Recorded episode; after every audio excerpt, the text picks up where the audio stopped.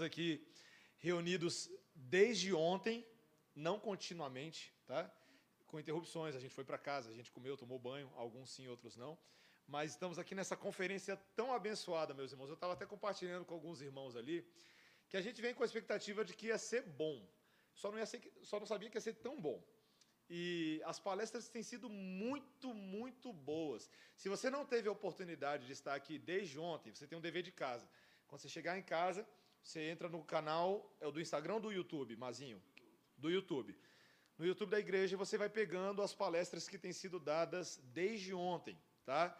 Ah, nós temos falado sobre afinidade em várias áreas da vida, um assunto voltado para os jovens, dentro de uma perspectiva reformada, e tem sido muito legal ah, refletir sobre afinidade na confessionalidade, na liturgia, obrigado, viu, André? Na santificação, no lazer, recreação, trabalho, família.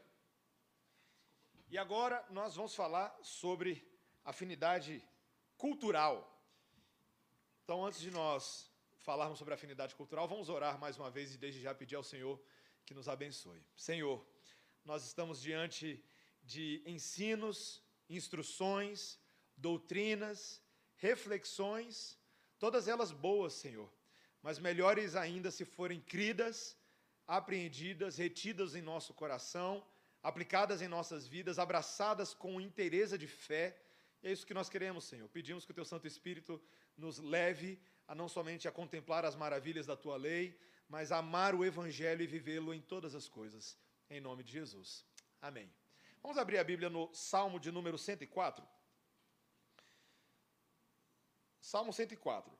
É, nós não vamos necessariamente estudar o Salmo 104 expositivamente, o que eu vou fazer é ler alguns pedaços desse salmo com você hoje à noite e usá-lo como uma plataforma temática para o tema da nossa noite, tá joia? Salmo 104. Então, primeiro eu vou ler aqui, e você pode acompanhar comigo, eu vou ler os versículos 1, 2 e 3, tá? Depois eu vou ler o versículo 24. E depois eu vou ler o versículo 31 até o final. Tá bom? Então, versículos 1, 2 e 3 do Salmo 104, ele diz assim: Bendize, ó minha alma, ao Senhor. Senhor, Deus meu, como tu és magnificente, sobrevestido de glória e majestade, coberto de luz como de um manto. Tu estendes o céu como uma cortina pões nas águas o vigamento da tua morada, tomas as nuvens por teu carro e voas nas asas do vento. Agora olha o versículo 24, pula para o versículo 24.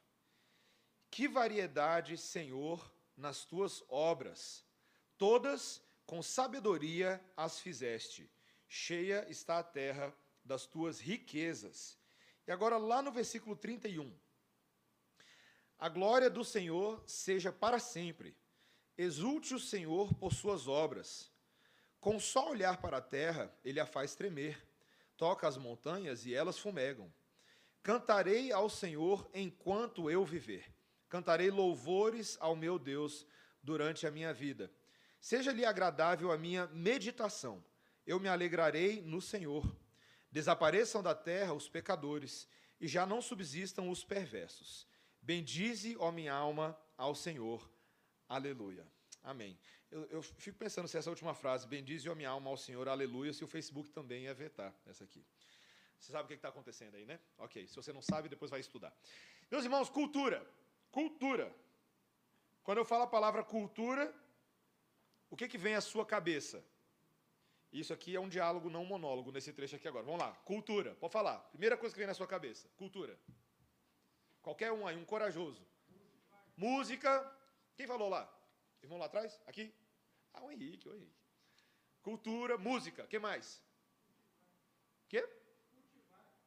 Cultivar. Já avançou. Já foi ali, né, beleza? Tá bom. Segura aí. Oi? O náutico. Querido reverendo Itamar Ximenes. Gostei de você ter falado no náutico. O que, que náutico tem a ver com a cultura?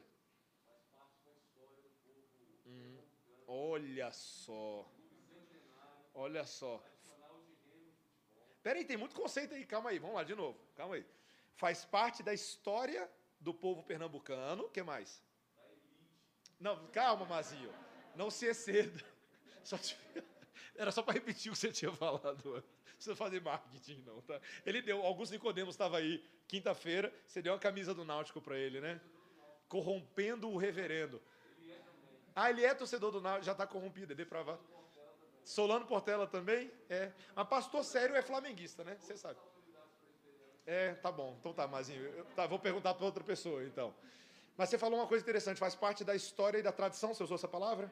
Então tá, guarda aí. História e tradição. Que mais? Cultura. Que mais?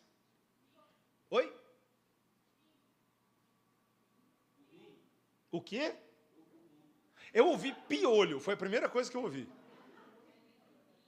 Língua! Língua, isso, língua. Sara dos Anjos falou em língua ali, ó. Falou, gostou? o nome dela é Sara dos Anjos e ela falou língua, ela falou em língua, ué. Qual o problema? Tá? língua, música, futebol, até o náutico. O que mais? Vamos lá, gente. Cultura. Comida. Demorou para alguém falar comida, hein? Comida. Se tem uma coisa que expressa cultura para o brasileiro, é comida. O que mais? Identidade. Ou a outra? Monumentos. Roupa. Já falou música, né? E a gente poderia continuar. Filmes. Sim? Novelas. Só Hollywood. Cinema brasileiro não é cultura? Você gosta de choque de cultura. Queridos, cultura é uma coisa tão interessante, né? Como eu já falei, vou falar pela terceira vez nas minhas palestras. Eu estudei na Universidade Nacional da Babilônia, o UNB. O UNB é tudo sobre cultura. Né? O tempo inteiro a gente falava de cultura lá. E é interessante que tinha cultura e as subculturas. Né? Você tem a cultura afro, você tem a cultura dos brancos, você tem a cultura regional, você tem a cultura nacional, cultura transcultural. Cultura. E, gente, engraçado, cultura é aquele negócio que está na boca de todo mundo, mas definir é um pouco mais difícil. Né? De uma certa forma, cultura é tudo isso que nós estamos falando. Cultura é o produto ou a síntese de todos os valores e crenças na maneira como eles se expressam na vida de um povo. O Felipe, por exemplo, falou a palavra é, monumento ou patrimônio? Monumento. Né? Monumentos. Monumentos tem muito a ver com cultura. Né? Eu percebi o tanto de que nós brasileiros não falávamos de monumentos como cultura quando eu viajei para fora do Brasil. Uma vez eu tive a oportunidade de visitar Roma. Quando você sai no aeroporto de Roma, pá, você está nos monumentos. Roma é monumento. Roma é a história viva que a gente estuda na escola, mas grande parte da cultura deles, a sua identidade, se define pelo fato de você, como turista, vai ver os monumentos deles. Você vai ver a história do Ocidente, o berço e uma série de outras coisas. Então, sim, os monumentos. E aqui a gente tem os nossos monumentos no Brasil. Mas, de certa forma, todas essas coisas fazem parte da nossa cultura, inclusive aquelas coisas que são incorporadas de outras culturas para a nossa. Uma vez eu lembro conversando com um amigo que gosta muito de música popular brasileira. Aí ele falou para mim a seguinte tese que ele estava tentando defender, que cultura brasileira em relação à música é só MPB, só música popular brasileira. Eu falei para ele, eu não sei qual é o mundo que você vive, porque isso não é verdade. Ainda que tenha muita gente que gosta de Djavan, Caetano Veloso, uh, Milton Nascimento, nós incorporamos uma série de outras coisas de forma que música norte-americana faz parte de uma, até um certo ponto da nossa cultura também, porque a gente ouve isso, nós gostamos disso, de uma certa forma isso expressa aquilo que nós nos pautamos todos os dias. Cultura. Falar de cultura para crente, de crente para crente, não é muito fácil pelo primeiro motivo de todos. A nossa tendência de ver cultura, se você é crente, de uma forma negativa. É ou não é verdade? Estou muito fora aqui? Estou não. Eu e você, a gente cresce como evangélico no nosso país, e evangélico, ele vive no mundo, mas ele precisa lembrar que ele tem que correr do mundo o mais rápido possível para estar com Jesus na glória.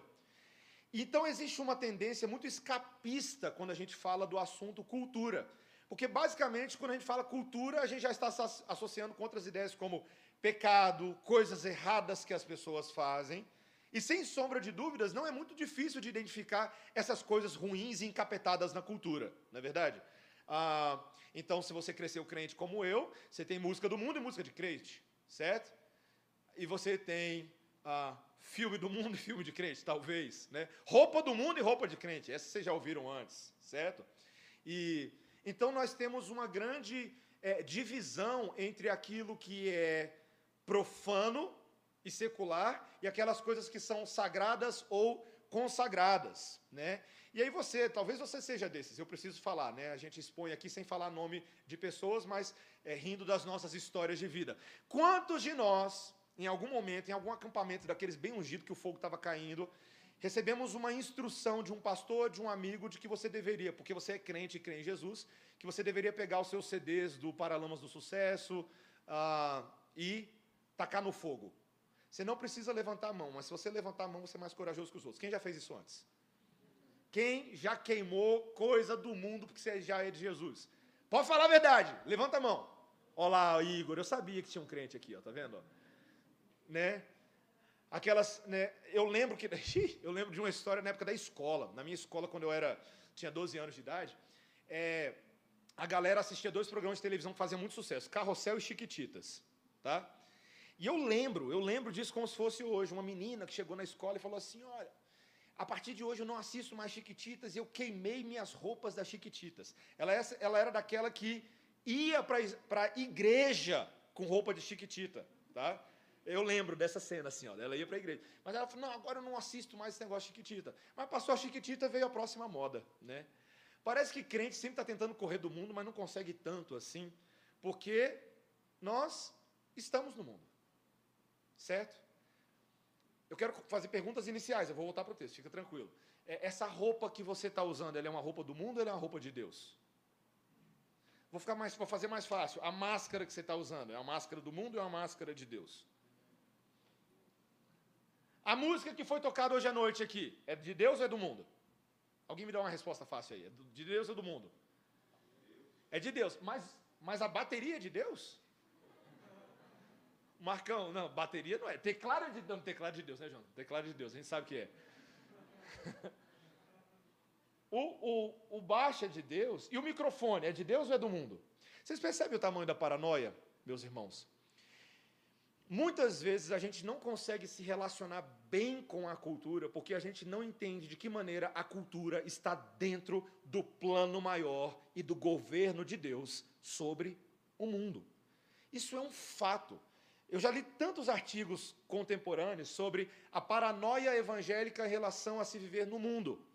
Porque, por um lado, você tem textos na Bíblia que dizem: não sejam amigos do mundo. Tiago capítulo 4, versículo 4. Porque aquele que é amigo do mundo é inimigo de Deus. Está escrito na Bíblia. Isso é verdade. Mas ao mesmo tempo, o Senhor Jesus Cristo na cruz, na sua última oração, no seu momento derradeiro, ele diz: Pai, eu te peço que não os tires do mundo, mas os livres do mal, livre do mal. Então nós precisamos tentar entender qual é a relação que nós temos com o mundo e com a cultura dentro da qual nós estamos inseridos. E para entender isso tudo, a gente precisa entender como Deus governa sobre a cultura e como a gente pode se afinar com Deus e com a cultura para brilhar a glória de Deus.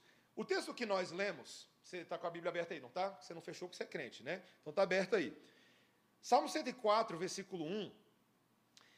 O Salmo 104, só para dar um panorama para você, ele é um texto muito interessante, porque ele é uma exaltação de Deus como o Criador. Tá? Ah, dentro das subcategorias dos salmos, alguns chamam isso aqui de um salmo criacional.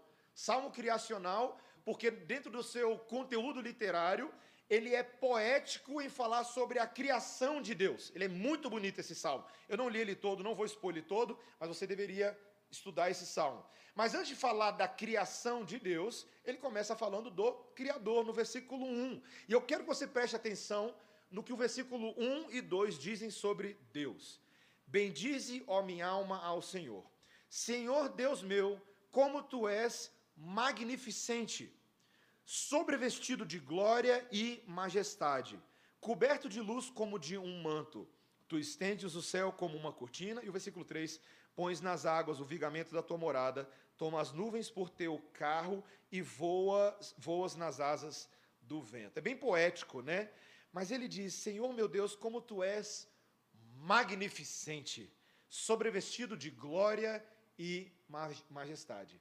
De uma forma, presta atenção, de uma forma poeticamente muito visual, ele está descrevendo de forma visual Um Deus que, por princípio, é invisível aos nossos olhos. Vamos lá, pergunta de teologia sistemática. Você está vendo Deus nesse momento? Alguém está vendo Deus? Deus é invisível aos nossos olhos, porque ele é um ser que, por ser espírito, ele é invisível. É um pressuposto, um atributo das suas características incomunicáveis. Ele é invisível.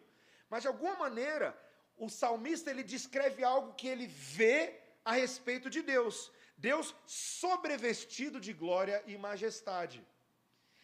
O salmista descreve Deus a partir da sua beleza. Beleza. Deus é belo. Meus irmãos, o conceito de beleza no mundo hoje é tão maluco, mas o salmista não tem medo de dizer: Deus é belo, Deus é lindo, Deus é bonito. Estranho falar assim de Deus, não é? E você vai perceber ao longo do salmo que, obviamente, ele descreve Deus assim, não pelo que ele vê diretamente de Deus, mas pela manifestação da glória de Deus na própria criação de Deus. Deus, sendo belo, cria coisas belas. Você já estudou Gênesis capítulo 1 e você já viu o mundo que Deus criou? É bonito pra caramba quando você lê na Bíblia, né? E é legal que você pode fazer o seguinte: você lê Gênesis 1 e você vê que Deus criou céus, terra, céu bem azulzinho, com nuvens, tem lua, tem astros, tem seres que rastejam de várias formas criativas diferentes, um bem sério, os outros mais engraçados. Deus cria essas coisas e você vai lendo todas essas coisas na Bíblia. E o que é legal é que depois você fala assim, cara, que legal, eu quero ir lá fora e ver tudo isso. Não é teoria, não é poesia, é o mundo de Deus. Se eu e você sairmos aqui, não, vamos fazer um exercício simples, tá? Vocês estão vendo essa área aqui fora? Então pergunta letra A, é bonita? Letra B, é feio? Pode falar, é bonito ou é feio? É bonito. Alguém me diz por que, que é bonito? O que que faz isso tudo aí que a gente está vendo fora bonito? Por que, que é bonito? Tem flores, como é que é? Vai lá, me ajuda aí, gente, de verdade, vamos lá. Flores, as cores são bonitas. Você tem, você tem várias gradações de verde aí, não é? Que são realçadas porque tem focos de luz embaixo que ajuda a gente a ver as gradações do verde. Quantos tipos de plantas diferentes tem aí fora? Alguém sabe me dizer? Hã? Tem muitas? Tem bastante, não tem? Eu não sou da botânica, apesar de estarmos no jardim botânico. Desculpa, Mazinho. Mas tem bastante coisa bonita aí fora, não tem? Então tem diversidade, certo? Que mais? Alguém fala para mim o que tem de bonito aí fora. Sejam criativos. Vida. Quem falou isso aí, hein? Massa. Por que você falou que tem vida ali fora? O que, que te fala que tem vida?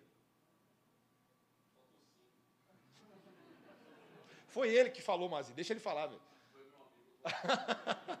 ele ficou mudo. Fotossíntese. Essas coisas fazem fotossíntese. São, são é, eu sei disso, mas não estou falando que é não, tá? Mas, gente, olha que fantástico. Agora, se você pegar esse pedacinho que nós estamos vendo aqui em relação ao mundo que Deus criou, quanto que isso aqui representa percentualmente do mundo que Deus criou? Eu quero que vocês façam esse cálculo matemático é, randômico na cabeça de vocês. Tem vida e criação pra caramba, só nisso aqui que a gente está vendo. Mas isso aqui não é nada perto do mundo que Deus criou. E o mundo que Deus criou, e o universo que Deus criou, não é nada, porque só é coisas criadas. Deus é o Criador e a fonte de toda beleza, de toda arte, de toda vida. Meus irmãos, se nós não lembrarmos que o Criador de todas as coisas é belo, bonito, majestoso e o mundo que ele criou reflete a glória do Criador, eu e você nunca conseguiremos ter uma visão de cultura adequada de acordo com aquilo que Deus é. O salmo que nós estamos lendo é um salmo cultural. E a visão que ele tem é altamente positiva do mundo que Deus criou, porque começa no Criador e não somente nas coisas criadas. Deus é majestoso, Deus é glorioso. O texto descreve ele como coberto de luz. Quanta luz criada nós temos no mundo hoje? Nós temos sol, nós temos astros, nós temos toda sorte de manifestação da luz. Deus é um Deus que cria luz porque nele há luz. E ele é aquele que tem poder para declarar a existência de luz. As coisas estavam em trevas e ele diz: haja luz, e houve luz. E depois, no versículo 31 de Gênesis 1, Deus olha essas coisas e viu que era bom. Meus irmãos, nós estamos falando que para você entender a cultura, você precisa entender que Deus cria coisas boas. Deus cria coisas boas. Eu vou repetir pela terceira vez. Deus cria coisas boas. O mundo que nós temos, por exemplo, eu quero dar um, um já para escandalizar, olha o versículo 15 do, do Salmo, tá? Eu podia ter começado com outro menos escandaloso, mas vamos logo com o escandaloso, né? Versículo 15, Salmo 104, versículo 15. O vinho que alegra o coração do homem, o azeite que lhe dá brilho ao rosto. Deus criou o vinho. Deus criou o alimento. Deus criou essas coisas. Poxa, no meu sermão de amanhã à noite vou ter que fazer uma observação sobre essa questão do álcool, mas antes de qualquer observação de caráter negativo, deixa eu falar. Deus criou vinho. Eu sequer posso fazer uma teologia de bebida alcoólica para crentes sem antes levar em consideração de que quando Deus criou o vinho, era bom. Simples assim. Então isso é muito importante. Eu preciso ser capaz de olhar para o mundo que Deus criou e identificar as coisas boas. Pula agora para o versículo 23, por exemplo. Sai o homem para o seu trabalho e para o seu encargo até tarde. E depois o versículo 24, que variedade, Senhor, nas tuas obras. Deus criou o trabalho. O trabalho é uma coisa boa. Adão foi colocado como um jardineiro no jardim de Jesus, de Deus, chamado Éden e ali ele é colocado como verdadeiro fazendeiro, agricultor, mas como um, agora vem a dica lá do meu irmão lá atrás, cultivador do jardim. Alguém sabe me dizer o que significa a palavra cultura? Cultivo. Literalmente, cultura significa cultivo. Significa pegar alguma coisa que me é dada e eu fazer aquilo produzir, gerar, crescer, multiplicar. Isso é uma cultura. Deus deu a Adão e deu a Eva um mandato de fazer cultura. Eis que eu coloco vocês no meio do jardim, Gênesis capítulo 2. Vocês têm as árvores, que vocês devem comer delas. Vocês têm o jardim no qual vocês devem correr vocês e aproveitar. Vocês têm os animais aos quais Adão conferiria nome. E vocês devem fazer tudo isso crescer, cuidar disso. Veja, presta atenção. Cuidar disso não no sentido de esconder e manter abafado debaixo de alguma coisa, mas de fazer isso crescer, empreender esta coisa, fazer cultura. Nesse mandato cultural de Deus, por exemplo, no versículo 28 do capítulo 1 de Gênesis, não de Salmo que a gente está lendo agora, ele falou assim: o, o texto diz assim: abençoou Deus o homem e a mulher e lhes disse: sede fé. O quê? Fecundos, multiplicai. Hum, o pessoal gostou desse, né? Sexo, reprodução. Isso faz parte de um mandato de Deus de ocupar a terra que ele criou com pessoinhas segundo a imagem e semelhança dos seus pais, que são também segundo a imagem e semelhança de Deus, e essas pessoas estão carregando o fazer cultura, investir, empreender, criar. Meus irmãos, nós fazemos coisas culturais e belas porque Deus faz coisas culturais e belas. Deus cria, nós também criamos. Não do jeito que Ele cria, mas somos subcriadores. Deus é criativo? Pergunto para vocês: Deus é criativo? O homem tem como não ser criativo? Eu lembro um professor de escola que falava assim: problema de vocês é que vocês não são criativos. Com a cabeça que eu tenho hoje, eu responderia para ele: não tem como. Porque todo mundo é criativo, 100% das pessoas. Nós somos a imagem e semelhança de Deus e nós, por natureza, criamos. Eu tenho uma menina de quatro, é a Melissa, e o Daniel de um, um ano e quatro. Cara, não é sério, é porque é escândalo. Se eu ficar 10 minutos sem manter o olho, um olho, eu fico desarolho, né? Um olho nele e outro dela, né? A criatividade deles leva eles a lugares inimagináveis, meus irmãos. É sério. E é dentro de um apartamento no meio das Sul. Não precisa de muito, não. A, a Melissa, um certo dia, a Débora, no afã de ajudá-la a descobrir sua feminilidade, decidiu emprestar alguns esmaltes para Melissa. Cara, as bonecas delas não estavam prontas para o que a Melissa ia fazer com o esmalte. Não estavam prontas. A Barbie não, nem viu chegando. Porque se ela, eu devia ter alertado a Barbie. A Melissa está chegando com os esmaltes. Meu amigo, não era na unha, é na existência das bonecas. É na existência.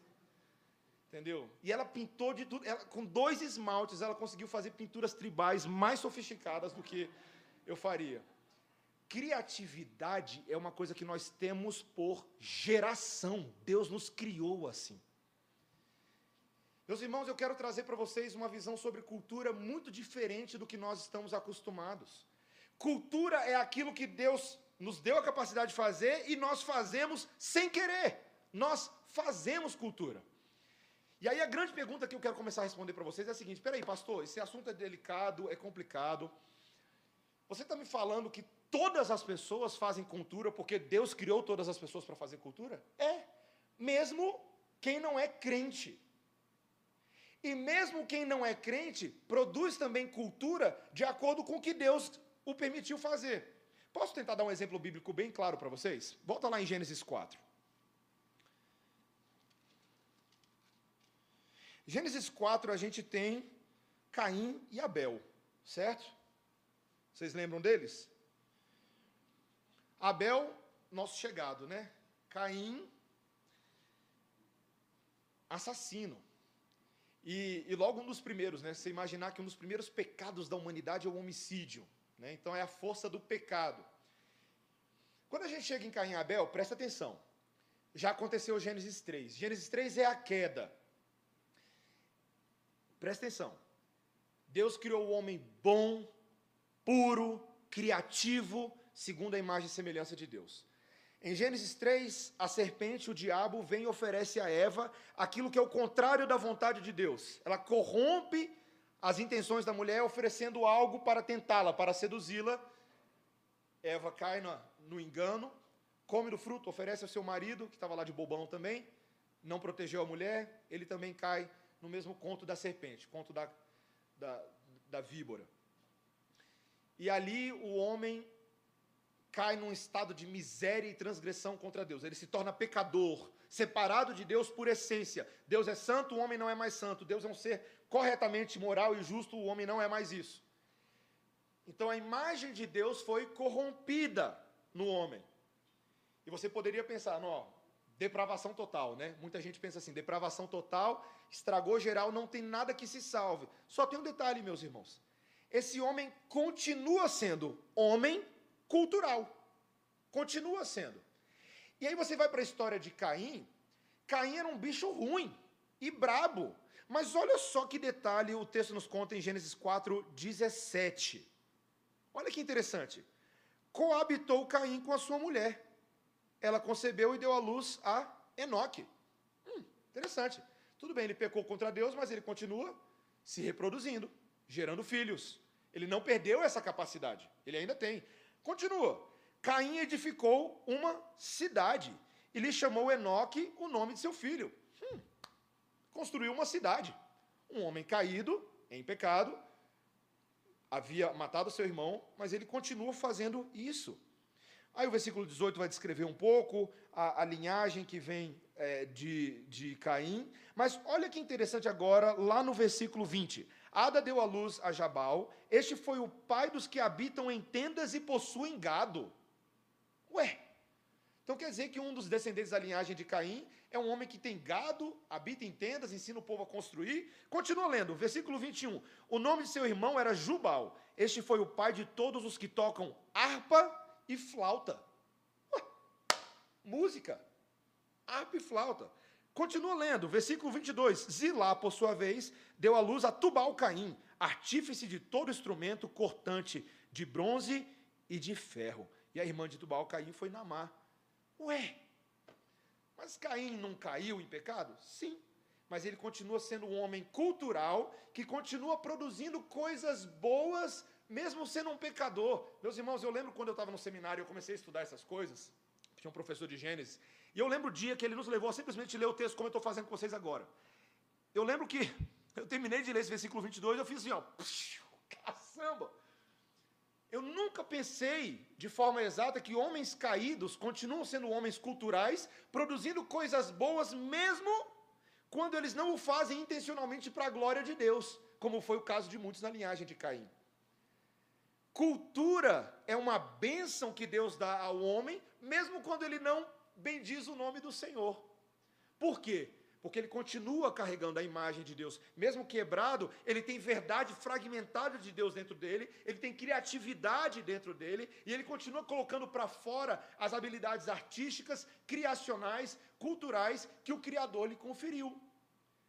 Então, meus irmãos, quando eu olho para a cultura no mundo, eu preciso ser capaz de ver ainda a beleza de um Criador que criou pessoas belas, ainda que quebradas, mas que ainda continuam fazendo coisas belas nesse mundo. Meus irmãos, esse padrão ajuda muito a gente a entender as coisas. Esse padrão é famoso, não estou inventando nada, mas você precisa sair daqui hoje à noite com ele na cabeça. Criação, queda, redenção, consumação. De novo, Criação, queda, redenção, consumação. Deus cria coisas belas e nesse mundo nós observamos coisas belas. Meus irmãos, na, no sábado retrasado eu fui na Feira dos Goianos fazer um evangelismo lá perto da nossa congregação. Aí você tem lá, né? Roupas, tem uma série de, de coisas. Quando você vai andando na Feira dos Goianos, você vai olhando para as barraquinhas, você fala assim, cara, esse povo é criativo. Esse povo sabe fazer coisa bonita e boa. É só você dar uma volta lá. Você consegue ver isso. E aí foi muito legal, porque lá na Feira dos Goianos, a gente estava ali, se espalhou o grupo, evangelizando, fazendo. Eu não sei se os meninos vão lembrar, mas tinha um. um lá para dentro das barraquinhas que a gente foi andando, num canto assim, perto do, da praça de alimentação deles lá, tinha um cara tocando violão. E o cabra era bom, velho. E ele não estava tocando música de crente, mas ele era bom no que ele fazia. Ele era muito bom. Eu fiquei ali um pouquinho, falei, rapaz, que música boa aqui. Tinha muita música ruim na Feira dos Goianos, tá? Mas tinha a música dele. Verdade seja dita. Mas tinha a música dele. Eu fiquei pensando assim, cara, que coisa impressionante. Aí eu estava com fome, olhando ele, falei assim: vou pegar aqui um salgado, alguma coisa para comer. Peguei um empadão, sem muita expectativa. Eu botei na boca e falei: caramba, bicho, que empadão gostoso. Gente, eu estava tendo uma experiência divina na Feira dos Goianos. Uma experiência cultural. E eu vou falar uma coisa para vocês: provavelmente muitos daqueles que estavam ali me servindo não eram crentes, mas estavam fazendo coisas boas que não são necessariamente qualificadas como ou coisas do mundo ou coisas de Deus, mas como coisas que pertencem a essa cultura geral do mundo que está debaixo da esfera de soberania de Deus. Abraham Kuyper, 1901, teólogo neo-calvinista holandês, ele falou uma coisa muito importante. Ele falou assim: Deus ele tem uma esfera maior sobre todas as outras esferas nesse mundo, que são esferas culturais, esferas da política, esferas da arte, esferas da filosofia, esferas da academia. E ele fala: Deus governa absolutamente sobre todas elas com o seu dedo. Ele coloca o seu dedo e fala: Isso aqui é meu, isso aqui é meu, isso aqui é meu. Os homens podem não fazer isso, mas Deus fala: toda verdade minha que está na filosofia, na política, na arte, na música, na escola. Vou além, tá? Estou aqui na, na, poesia. No YouTube, no Instagram, no Twitter, é, na roupa que você está vestindo, no calçado do pastor, na marca que eu estou vendo do álcool, Classic, álcool em gel, na, na, na capa de couro da minha Bíblia, na capa do iPad, tudo que é bom e tem uso adequado, claramente tem o Criador por trás disso. Meus irmãos, será que nós olhamos para o mundo assim? É difícil, né? Porque se você não olhar para o mundo assim, você nunca vai conseguir sair da seguinte paranoia: ó, oh, cuidado, não vai ouvir música do mundo. A gente já ouviu isso muito, né? Tem muita igreja que realmente fala assim: ó, não pode ouvir música do mundo. Mas eu quero perguntar para esses pastores, para as pessoas que, que falam isso, falar assim, tá, você vai no cinema? Porque não pode ouvir música do mundo, mas pode ver filme do mundo? Você ouve Djavan? Você vê novela? Não, só vejo novela dos Dez Mandamentos. Mentira que você vê novela na Globo também. Você entende o nosso problema? E a roupa? O costureiro, o alfaiate era crente? A marca do tênis é Nike ou é Bible? Você entende o nosso problema? Esse mundo é de Deus, meus irmãos. Tudo. Alguns talvez estejam pensando, então tá onde está o problema, pastor? Porque a gente sabe que as coisas não são bem assim. Claro, meus irmãos, que as coisas não são bem assim. Mas o ponto que eu quero ensinar para vocês, para início de conversa, eu estou quase já caminhando no final aqui. O mundo é de Deus. O problema não está na matéria e nem nas coisas criadas, o problema está no coração do homem. Criação, queda. O que é que a queda fez com a cultura? Isso aqui é bem importante para a gente saber. A queda, meus irmãos, ela corrompeu não necessariamente só as coisas, mas os usos. Veja, vamos lá, presta atenção. A queda, ela, a queda do pecado, ela contaminou de tal forma o coração do homem, meu coração, o seu, que nós perdemos o referencial claro de quem Deus é, e quando nós não temos o referencial claro de quem Deus é e qual é a sua verdade, nós continuamos produzindo coisas culturais, porém sem a glória de Deus como centro. E quando você não tem a glória de Deus como centro, você passa a usar as coisas desse mundo, não mais para glorificar a Deus e servir as pessoas, mas para o seu benefício próprio. Esse é o problema. Então vamos dar o exemplo da bateria? Vamos lá, de novo, a pergunta da bateria. A bateria de Deus ou a bateria do diabo? Até a década de 60, no Brasil, nas igrejas evangélicas, a bateria era do diabo. Um pouquinho mais, né, Mazinho? Não é só 60. 60 foi quando chegou. Mas eu lembro, eu lembro, crescendo na minha antiga igreja presbiteriana, meus pais, como músicos, tiveram problema com colocar a bateria dentro da igreja. Porque a bateria era do diabo. Porque o pai do rock é o diabo, na visão deles. Então a Dorothy tá, a banda Dorothy está ferrada.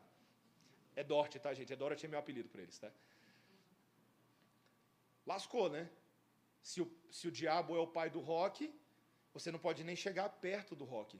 O problema, meus irmãos, é que o diabo não é o pai do rock. O criador musical, que tem anjos musicais, é o criador. Aquele que habilita com a harpa, com a flauta, é o criador. Então o problema não pode ser o instrumento, mas sim a maneira como eu uso aquilo ou não para a glória de Deus. Aí vem uma pergunta diferente. A bateria pode ser usada para a glória de Deus? A bateria pode ser usada para a glória do diabo? Ah, agora sim. Agora a gente está começando a entender. Não é como os gnósticos que diziam que a matéria é ruim. Não, meus irmãos, a matéria é a matéria. A bateria ela tem matéria. Mas o uso que eu faço dessa matéria é bom ou ruim de acordo com as motivações do meu coração em relação à cultura. Celular. Quem é o dono? Deus ou o diabo? Ferro, pastor. Quem que é? Quem que é? Pode falar. Quem criou a possibilidade de termos os materiais para criar o celular? Quem, quem criou? Deus. Deus criou. Deus deu inteligência a homens infinitamente mais inteligentes do que eu, para que eu tivesse esse recurso na minha mão. Então isso aqui é um recurso. Meus irmãos, o celular pode ser usado para a glória de Deus? Pode ter certeza que sim. Meus irmãos, o celular pode ser usado para a glória do diabo? Você entende? A questão a grande questão, muitas vezes, meus irmãos, não é se o crente tem ou não tem um iPhone, ou se ele tem ou não tem um relógio. A grande questão é o que eu faço com as coisas que eu tenho, como que eu uso o meu tempo nessas coisas. Meus irmãos, se o exemplo é o celular e cultura, vamos falar de celular e cultura. Como é que nós usamos o nosso celular hoje? Nós temos hoje um universo de mídias sociais que nos puxam para todos os lados. E a pergunta é: você está mais ganhando essa batalha ou perdendo essa batalha?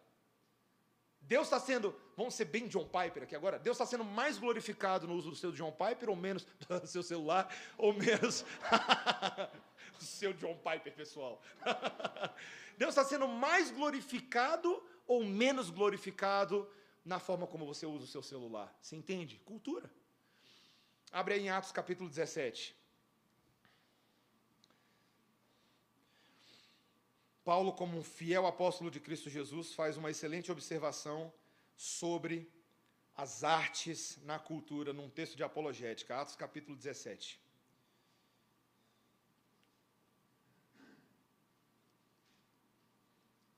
Comentei que Atos sumiu da minha Bíblia. Pronto, achei.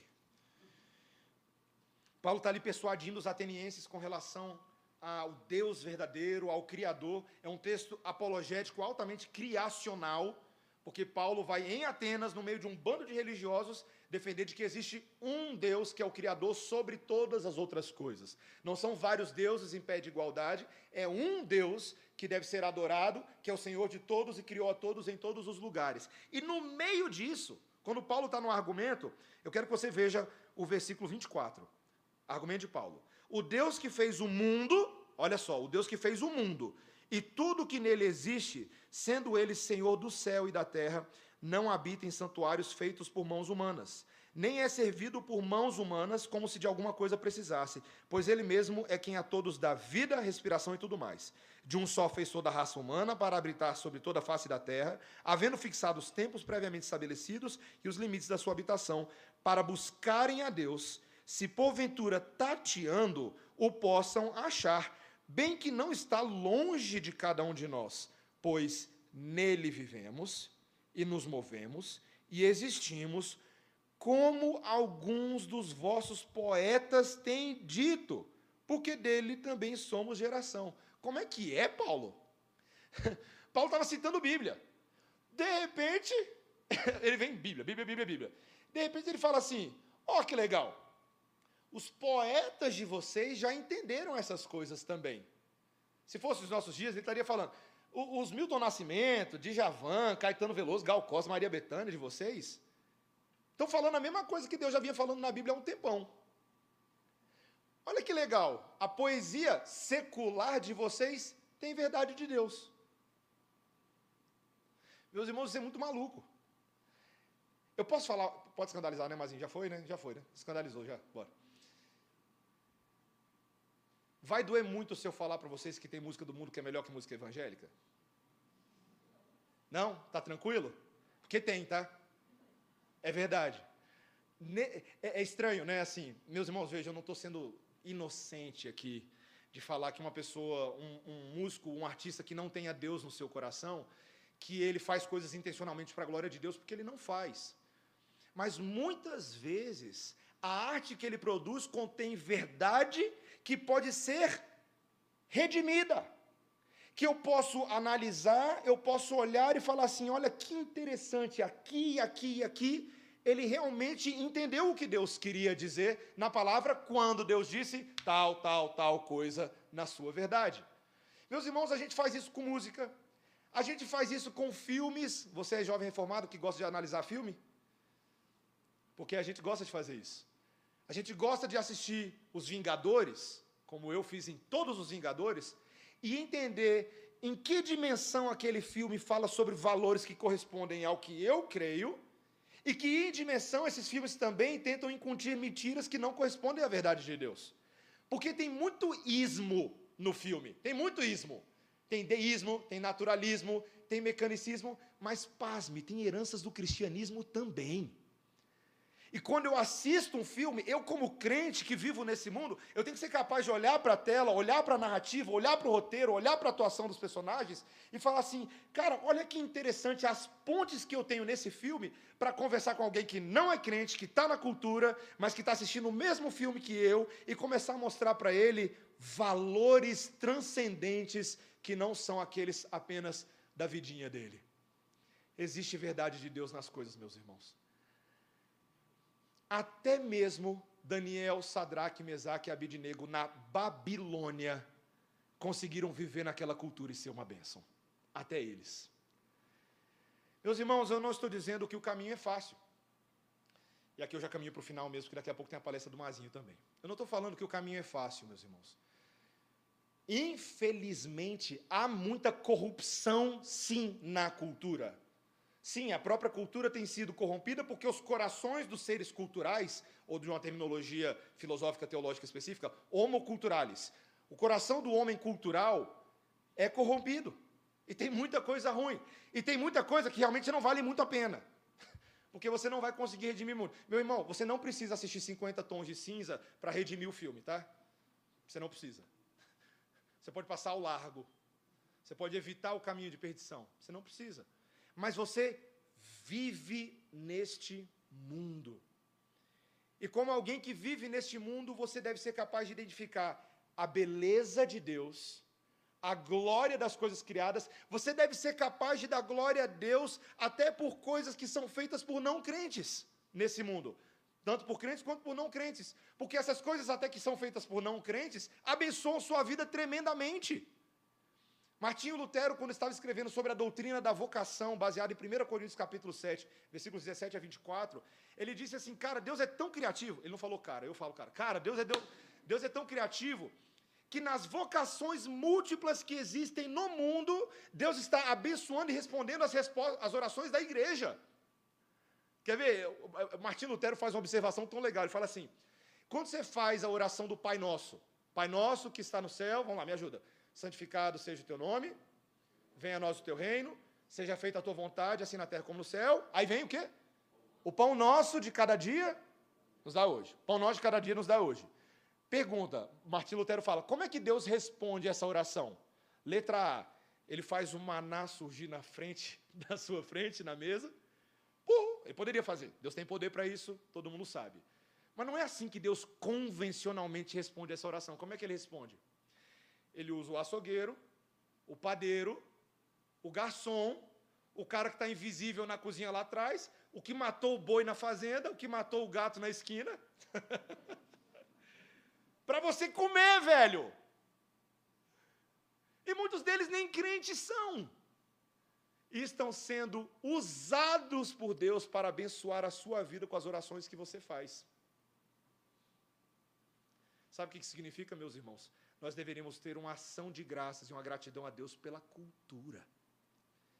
E pregar o evangelho de tal maneira que as pessoas que estão na cultura possam agora usá-la de uma maneira que verdadeiramente glorifica a Deus, não corrompendo usos e costumes, mas direcionando para a glória de Deus de tal maneira que sejam produtos e serviços que abençoem as pessoas.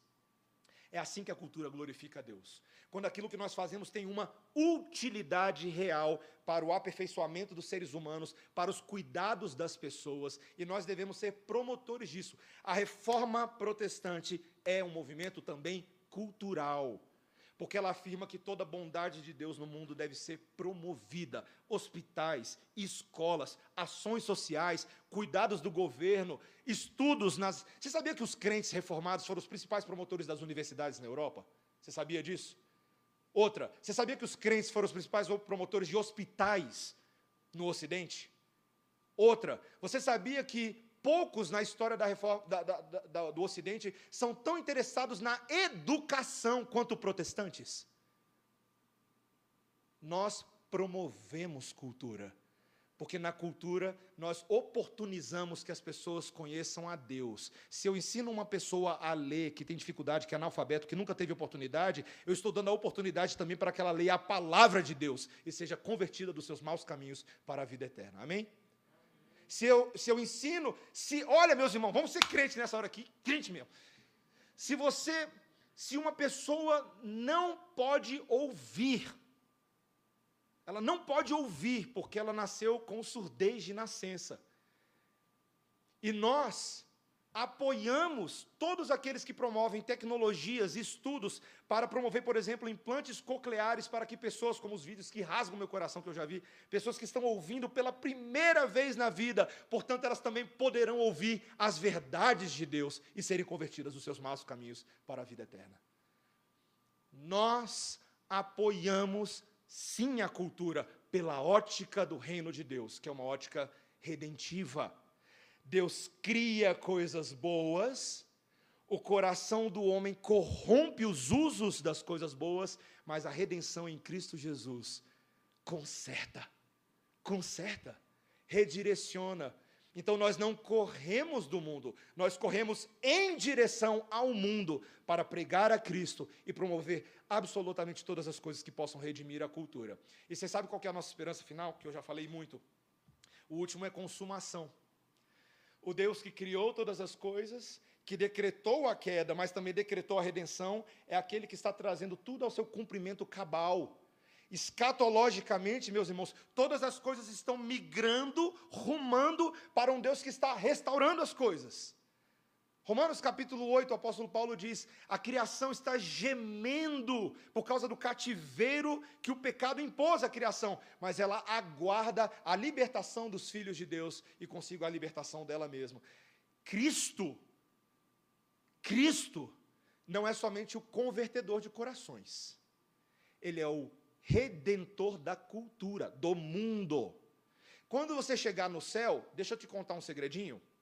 Você não vai ser um anjinho de auréola pulando de nuvem em nuvem com a sua harpa, vivendo uma vida etérea e abstrata até que o infinito te alcance. Você vai ser um, uma pessoa com corpo produzindo cultura no céu, sem pecado, sem limitações, para a glória do todo soberano Deus que assim concebeu a eternidade para ser. Nós vamos trabalhar, nós vamos adorar, nós vamos cantar, nós vamos nos relacionar, a gente vai fazer um monte de coisa que a gente nem sabe exatamente como vai ser, mas nós faremos cultura. Cultura.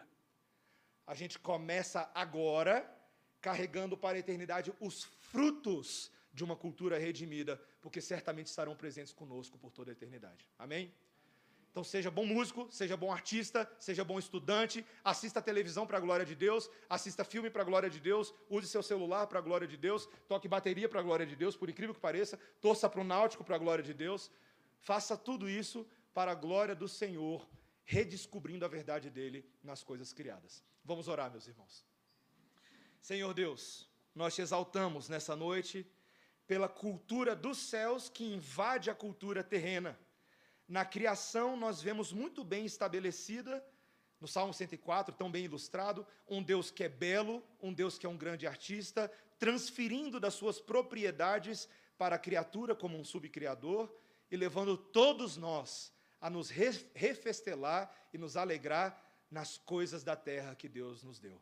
Senhor, que nesta vida debaixo do sol nós tenhamos condições de realmente não de correr do mundo, e também nem de ser amigos do mundo no sentido caído espiritual, mas de sermos promotores do teu reino neste mundo, para a glória de Deus, levando verdade e vida a muitos. E assim aproveitando também as coisas boas. Em nome de Jesus. Amém.